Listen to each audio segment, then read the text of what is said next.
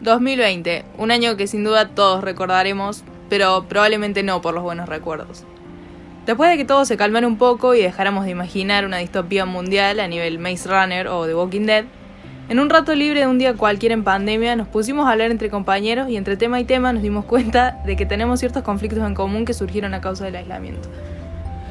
Nos dio intriga saber si éramos los únicos o había más adolescentes a los cuales también les haya causado problemas la situación. Para esto, decidimos hacer un formulario y conocer cuáles son los conflictos que más abundan y cómo podemos ayudar a sobrellevarlos. Formulamos tres preguntas que nos parecieron claves para informarnos bien. ¿Cuáles fueron los primeros conflictos que detectaste por la causa de la pandemia?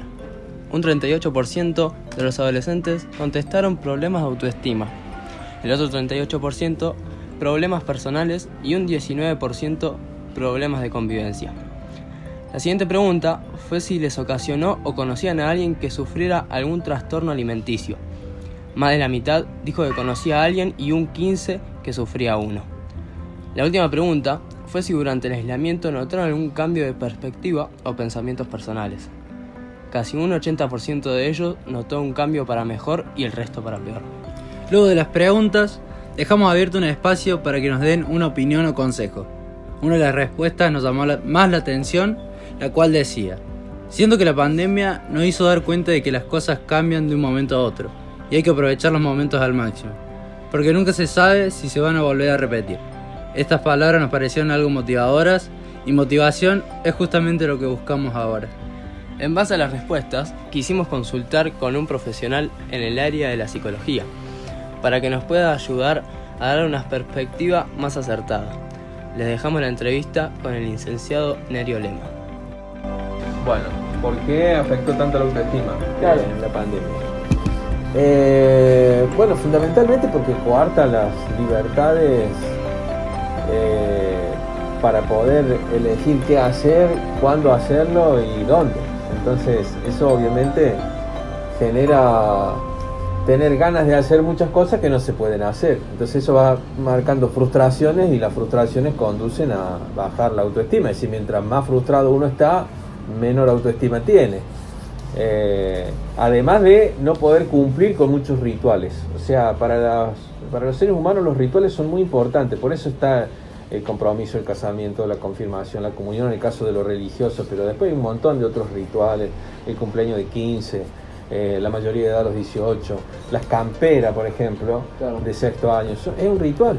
Eso al no poder cumplirse, simbólicamente tiene un efecto muy importante en la mente y hace que se bajen las se bajen eh, se baje la autoestima a causa de la frustración que eso genera. Si todo lo que los otros pudieron hacer, nosotros no lo podemos hacer. Y bueno, y por eso es justamente que, que sucede lo que sucede. ¿Y cuál podría ser la mejor manera para superar la baja autoestima? Y eh, centrarse en otros objetivos, digamos, cambiar los objetivos, o sea, que los objetivos sean distintos, sean otros, encontrar objetivos nuevos, planificar para adelante en función de las posibilidades. O sea, la gente que organizó su vida teniendo en cuenta la pandemia, por ejemplo, se puso a hacer gimnasias en la casa, se puso a leer, se puso a ver películas, se puso a... organizó cosas para hacer diferentes a las que hacía antes, pero las organizó, no lo encontró, no se quedó sin hacer nada. Bueno, eso superó, la pasó un poco mejor, digamos. Y aparte tiene que ver con el tipo de personalidad, las personalidades que son más individualistas, más cerradas y más introvertidas la pasan un poco mejor que las que son muy sociables, que no pueden no pueden hacer justamente eso. No Claro, pueden lo, hacer. lo habitual, ¿no? Exacto, no pueden estar en sociedad, eh, tienen que estar encerrados. El que está, digamos, la personalidad que tiende a eso la pasa un poco mejor, pero el que necesita estar en sociedad no, le cuesta horrores. Además de los afectos, ¿no? Claro, La familia y los amigos. sí, sí. Eh, bueno, la siguiente pregunta es: ¿Cuál es la mejor manera de superar? eh, ¿Por qué es aconsejable ir a terapia? Claro, en su, En el en su caso- en opinión, porque caso- hicimos un, un, Sí. ¿cómo se llama? un cuestionario Sí, eh, de que si iban a terapia o por qué iban o por qué les gustaría ir. Y yo le he preguntado a gente y Ujú. algunos te dicen que no, no estoy loco, pero Claro. no tiene nada. Bueno, la terapia siempre ayuda, digamos, nunca resta. O sea, siempre suma. Puede ser poco, puede ser mucho, puede ser algo, pero nunca te hace retroceder. Yo no conozco una persona que haya ido a a terapia y haya empeorado.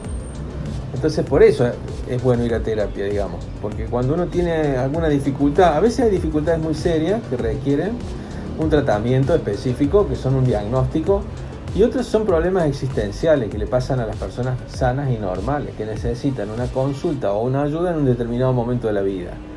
Entonces, bueno, en eso también se puede hacer consultas, se puede hacer una terapia corta y se pueden encontrar caminos y poder resolver problemas. Entonces siempre la terapia es buena.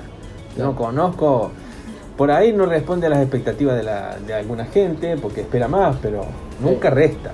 Sí, bueno, y también hay gente ¿no? que tiene miedo a la terapia o vergüenza y no sabe cómo hacerlo. Sí. ¿Tendrías algún consejo para, para Y hay muchos prejuicios, esto que decían ustedes, que por ahí creer que yo no voy a terapia porque estoy loco. Eso es una respuesta este, muy antigua, porque ya la gente sabe que, que los, no van los locos a los psicólogos, digamos, va todo el mundo al psicólogo porque necesita este, un apoyo en un determinado momento. Entonces, tener ese prejuicio de que si voy al psicólogo estoy loco o algo por el estilo, me parece que es de, es, es de otra época. Hoy ya la gente sabe en qué puede participar la psicología, cómo puede ayudar y bueno, y entonces este, yo creo que todo el mundo puede ir sin ningún tipo de prejuicio ni de vergüenza. Antes generaba cierta vergüenza, ahora, ahora no, al contrario, hasta, se- hasta en algún tiempo se puso de moda y estaba hasta bueno ir Es verdad, sí, sí. Sí, se normalizó Claro, mucho Ahora claro, antes, se naturalizó mucho, sí, como, exacto, como Sí. decís vos.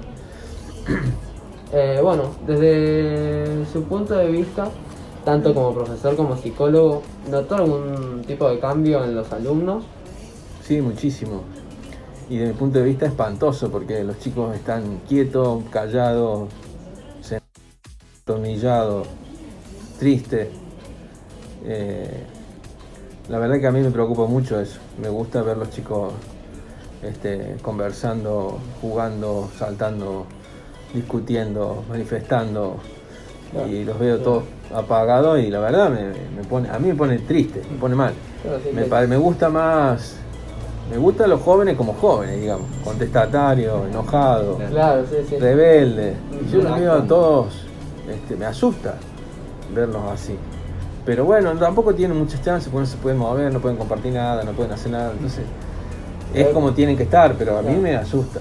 Claro. No me Se gusta. ve como que no, en verdad no la pasan bien. No, sin como- duda que no la pasen bien. Yo, yo no quiero preguntar, pero si pregunto estoy seguro que no la están pasando bien. Claro, Estoy seguro. ¿Y por qué cree que esto se dio así? Es esa la, la primera, por la situación, por La- las condiciones. eh, no entiendo la pregunta en el sentido de eh, por qué se dio la pandemia, por qué se dio que los chicos estén así. ¿Cuál- ¿Por qué, el, No, por- tu experiencia, Sí. tu opinión, por qué pensás que están así? Los chicos, Más o menos claro. lo que dijiste recién, Claro. por la motivación esta. Yo creo que porque no pueden compartir, porque no pueden este, estar juntos, porque no pueden... Bueno, todo lo que no podemos. Si los profes a veces no sabemos cómo hacer y nos cansamos y no tenemos ganas y decimos, uh, otra vez hay 10 casos y otra vez... Si nosotros nos cansamos, eh, los estudiantes se cansan 10 veces más. Entonces es entendible que no tengan ganas, que no, que no quieran entrar al que, que todo sea una obligación espantosa. Me parece que es un momento muy feo para estudiar, muy malo, y que están poniendo un gran esfuerzo todos, los, los profes, los, directivos, el, el- Ministerio de Educación, los chicos, todos están poniendo un gran esfuerzo para sostener algo que, que se cae a pedazos porque no son esas las condiciones mejores. Y, y además estamos aprendiendo algunas cosas que sí son buenas. Este, por ejemplo, entrar en la virtualidad nos sirvió mucho, nos va a servir para el aula después. Un gran avance, Un ¿no? gran, sí, un gran logro. Saber que no necesitan estar tanto acá en la escuela y que pueden aprender igual. Claro. Bueno, un montón de cosas sirven y otro montón de cosas restan. Y bueno, me parece que eso es lo que ha generado que los chicos estén un poco caídos. ¿no? Perfecto. Bueno, muchísimas gracias. Bueno, Muchas gracias. no, de nada. Preguntas. Esperamos que les haya servido nuestra charla y los ayude a salir un poco de su burbuja. Para cerrar, decirles que el propósito principal de este podcast es hacerles ver que sea cual sea la situación en la que estemos, siempre hay alguien más pasando por algo igual o parecido y está dispuesto a brindarnos ayuda y apoyo. Cuando no sepas qué hacer, sentís que estás solo y tocaste fondo, busca ayuda. A veces necesitamos que alguien esté con nosotros para sostener el peso de nuestros propios pensamientos.